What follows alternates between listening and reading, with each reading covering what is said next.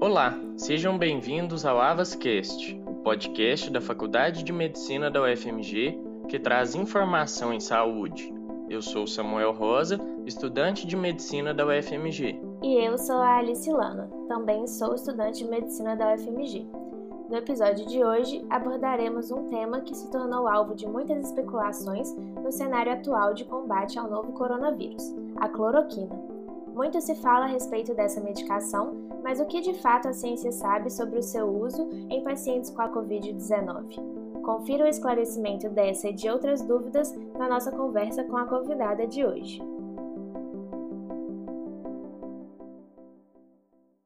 Apresentamos a vocês a doutora Cristina Lana, reumatologista, professora do Departamento do Aparelho Locomotor da Faculdade de Medicina da UFMG e preceptora do Ambulatório de Lúpus Sistêmico do Hospital das Clínicas da UFMG. Seja muito bem-vinda, professora. É um prazer tê-la conosco. Olá, Samuel e Alice. O prazer é meu, é uma alegria participar com vocês desse projeto Agradecer também a professora Rosália Torres, a coordenadora do Avascast. Boas ordens para a gente conversar e receber de vocês as perguntas. Professora, sabemos que a cloroquina e a hidroxicloroquina são usadas no tratamento da malária e de doenças autoimunes, como o lúpus. Como surgiu a ideia de testar esses medicamentos em pacientes com a Covid-19? Essas medicações são usadas então há muitos anos, como você mesma já explicou, e naquele período, em 2003, quando houve a epidemia do coronavírus 1, a SARS-CoV-1, alguns pesquisadores, e essa epidemia aconteceu em, em áreas é, mais específicas, mais limitadas, em algumas províncias da China, alguns pesquisadores usaram a hidroxicloroquina e cloroquina como é, testes para avaliar a eficácia no, como antiviral. Esses estudos foram feitos in vitro e naquela época eles observaram que havia sim um, um efeito da, da hidroxicloroquina e cloroquina na replicação viral essa epidemia naquela época de 2003, ela não durou muito tempo e também não foi, é, como eu disse, é, não se espalhou muito. Então, os estudos, quando ela terminou, esses estudos, eles não se mantiveram. Então, eles não testaram essa hipótese que aparecia positiva in vitro, elas não, ela não foi testada em vivo. Nesse momento atual em que o coronavírus 2 surgiu e provocando essa, essa pandemia, vários é, estudos ou conhecimentos foram resgatados e por isso eles, né, os pesquisadores voltaram a testar para o coronavírus 2. O mecanismo de ação da cloroquina é semelhante nas doenças reumáticas e na Covid-19? Não, o mecanismo considerado antiviral, ele ocorre pelo bloqueio da atividade do vírus ao modificar é, a, a, cloroquina e a hidroxicloroquina modificam o pH do meio intracelular, especialmente nos lisossomos e fagolisossomas. É, o vírus ele precisa de um meio ácido é, para funcionar, para replicar, para se fundir à célula do hospedeiro. E a hidroxicloroquina e cloroquina, elas são bases fracas, então elas tornam o meio intracelular e do lisossoma mais alto, mais básico. Por isso, há uma falha, então, no, no, na infectividade, um bloqueio na infectividade do vírus com o uso desses medicamentos. Essa é a hipótese em que está sendo baseada a indicação dessas medicações como terapêutica no, da doença, né, do coronavírus 2, do, da Covid-19.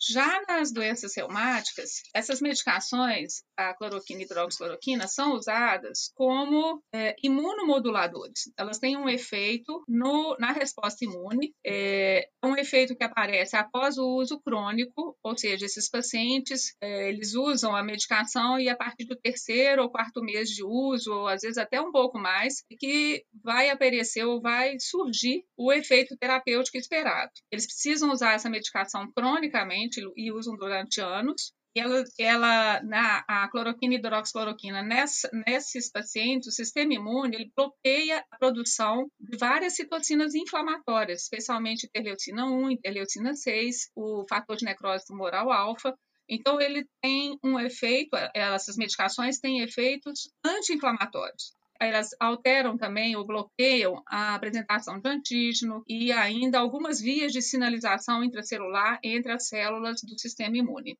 É interessante porque essa, essa medicação, vocês citaram inicialmente, é muito usado no paciente com lúpus, pode ser no lúpus sistêmico, pode ser para o lúpus cutâneo, é, a primeira escolha de um tratamento sistêmico é com a hidroxicloroquina ou cloroquina. Usamos muito na artrite reumatoide, já foi mais usada em períodos anteriores, atualmente menos, mas ainda há indicação, além da síndrome de jogo primário, a dermatomiosite e outras até doenças mais raras na, na reumatologia.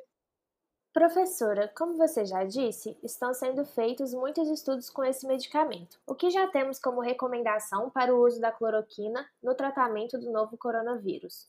É, essa é uma pergunta muito interessante e, em relação a, o que nós já temos de recomendação. Então, diariamente ou a cada semana, essas recomendações ou elas se modificam ou são incluídas novas informações que podem modificar a atualização né, dessas indicações e recomendações. Não há, até o momento, nenhum estudo ou grupos de estudos foram feitos de forma metodologicamente criteriosa e que pudessem, então, ser usadas como evidências de qualidade. Pela própria característica da, da pandemia, da rapidez com que a doença se instala e se agrava e pelo número de pessoas né, que têm morrido, quadros muito graves, isso dificulta muito a criação de grupos de pacientes que sejam é, homogêneos ou que haja tempo de investigação. Por isso, os resultados não têm sido considerados é, confiáveis em alguns, em vários desses trabalhos. Então, é interessante que no dia 23 de abril, o Conselho Federal de Medicina publicou um parecer com o seu posicionamento em relação ao uso da hidroxicloroquina e a cloroquina para tratamento e prevenção do, do da Covid-19.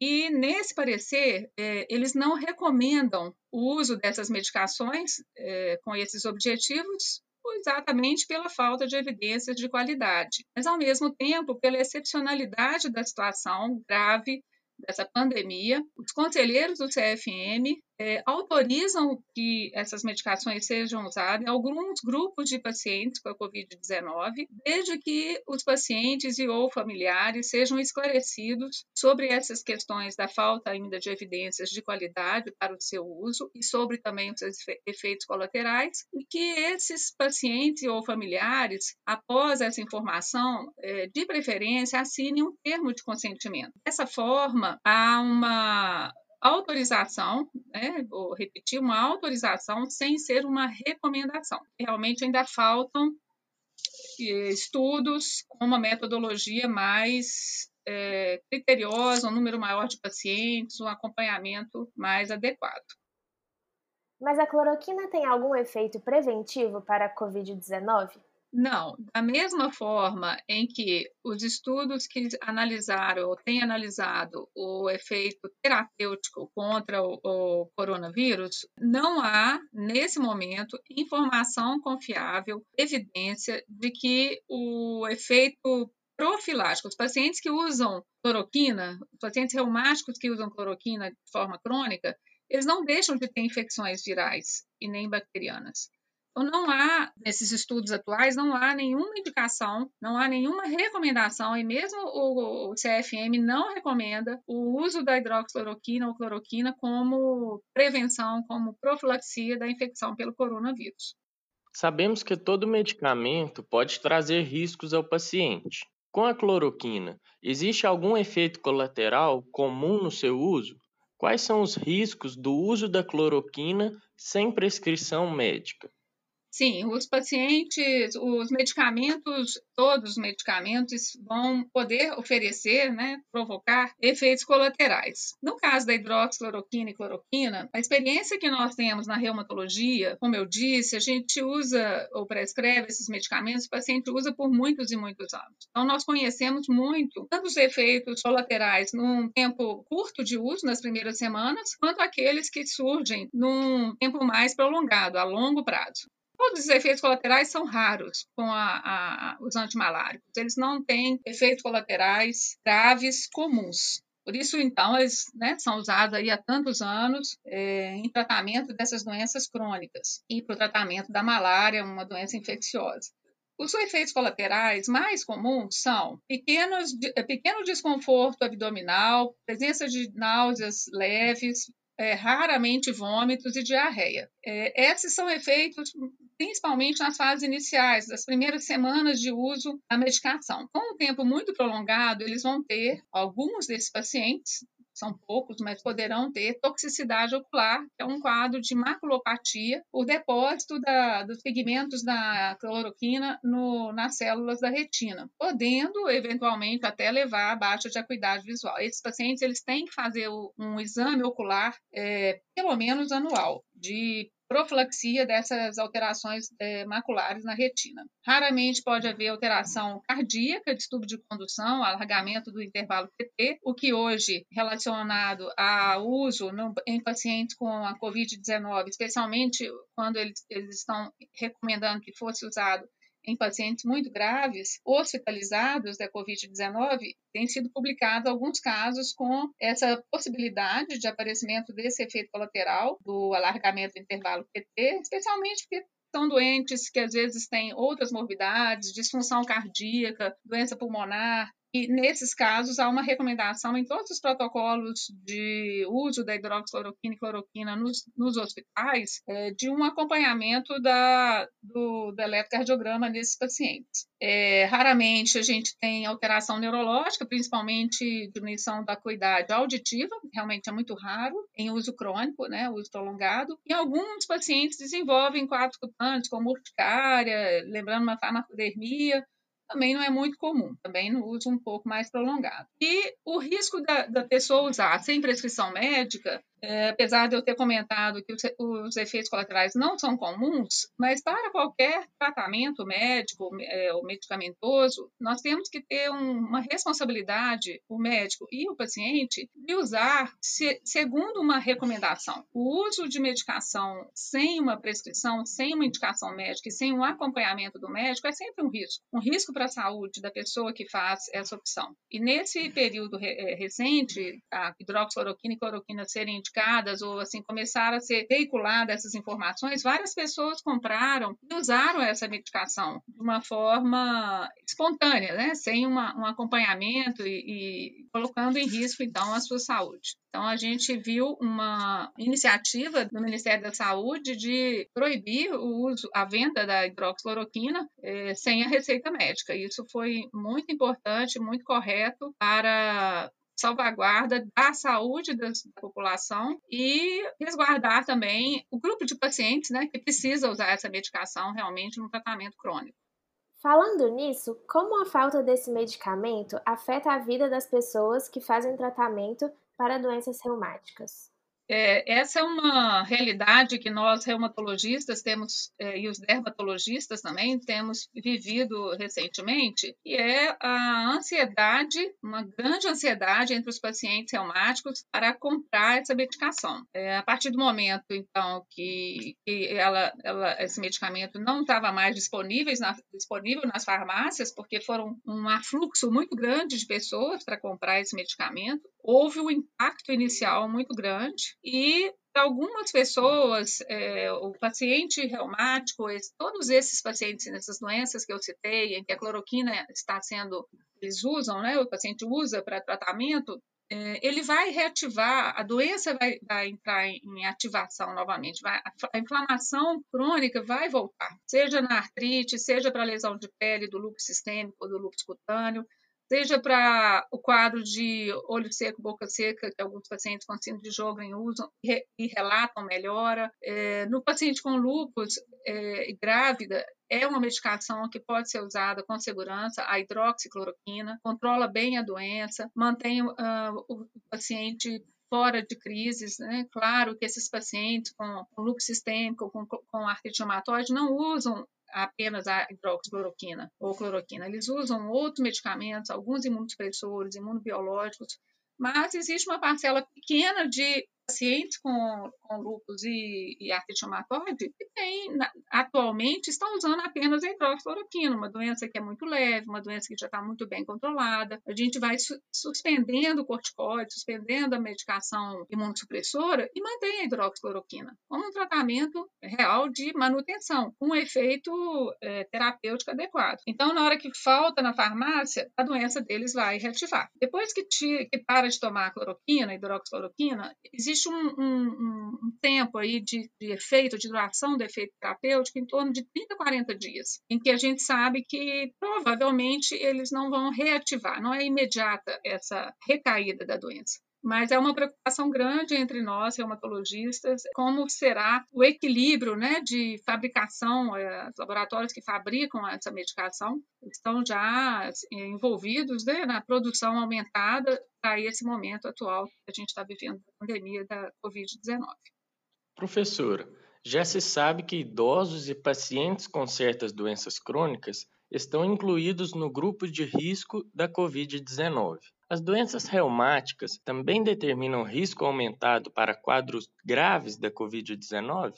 É bem interessante a gente analisar a situação do paciente reumático que usa imunossupressor e o paciente reumático que não usa imunossupressor. Os pacientes que usam, eles têm um risco maior de infecções, qualquer infecção, viral, bacteriana. Então, o paciente que tem a doença reumática, que usa imunossupressor, se ele é idoso, se ele tem outras doenças é, associadas, ele tem um risco é, de, de contrair ou de ter a infecção pelo coronavírus maior. Se ele tem a doença reumática e não usa imunossupressor, usa só hidroxicloroquina, por exemplo, como eu citei anteriormente, ele não tem o risco aumentado, a não ser que ele tenha, então, é, outras doenças aí que a gente sabe que são fatores de risco, mas pela doença reumática em si, não. A medicação que ele vai estar usando será apenas o imunomodulador. Por outro lado, se ele não usa o imunossupressor que está recomendado, a doença dele, reumática, vai entrar em atividade. Quando ela entra em atividade, ela também se manifesta exatamente porque o sistema imune dele não é, não funciona adequadamente então ele também estará em risco. Então, o que, que a gente recomenda para resumir essa, essa resposta? Apesar dele ter um risco maior de ter a infecção viral ou, ou bacteriana, e, e o coronavírus é, seria da mesma forma, ele deve continuar usando imunossupressor, corticoide, e os, o médico dele, o reumatologista, que vai ajustar essa medicação, se for possível, às vezes até reduzindo um pouco as dosagens, se, se o paciente tiver com a doença bem equilibrada. Cada caso é diferente do outro. Ao mesmo tempo, é interessante que nos, nas publicações em que são estabelecidas ou discriminadas quais são os fatores de risco ou as doenças relacionadas a fatores de risco para o Covid-19, não estão citados os pacientes com doenças reumáticas. A gente não sabe se é porque em comparação com a, a, prevalência de doença pulmonar, doença cardíaca crônica, né, é, é, as doenças reumáticas, a prevalência seria menor, ou se por algum motivo esses pacientes, a, a, quando,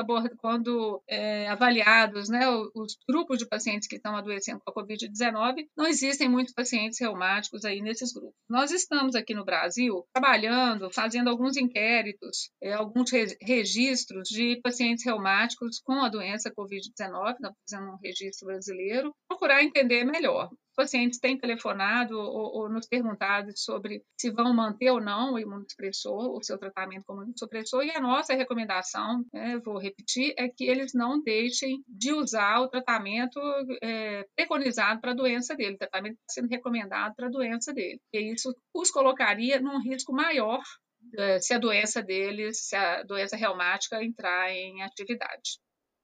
Bom, esse episódio fica por aqui. Agradecemos a professora Cristina Lana pela presença e pelos esclarecimentos. Ah, eu que agradeço, foi um prazer. Eu fico muito satisfeita, muito feliz em poder contribuir, esclarecer e participar com, com esses projetos da faculdade. É, a nossa função é disseminação do conhecimento, é troca de experiência e eu estou às ordens. Se precisar, estou às ordens para voltar e falar com vocês. E muito obrigada aos nossos ouvintes pela audiência. Espero que vocês tenham aproveitado esse Avascast e até o próximo. Avascast, o podcast que pensa na saúde. Esse episódio foi produzido pelo Avas 21, um programa da Faculdade de Medicina da UFMG. e foi coordenado pela professora Rosália Moraes Torres, apresentado por mim, Samuel Rosa Ferreira e Alice Lana, com a convidada especial professora Cristina Lana, e teve a colaboração do Centro de Comunicação Social da Faculdade de Medicina. Foi editado por Gustavo Monteiro e também contou com a colaboração dos acadêmicos Álvaro Luca, Gustavo Monteiro, Helena Raquel, Hugo Couto, Isadora Ventura, Laura Parreiras e Samuel Morelli.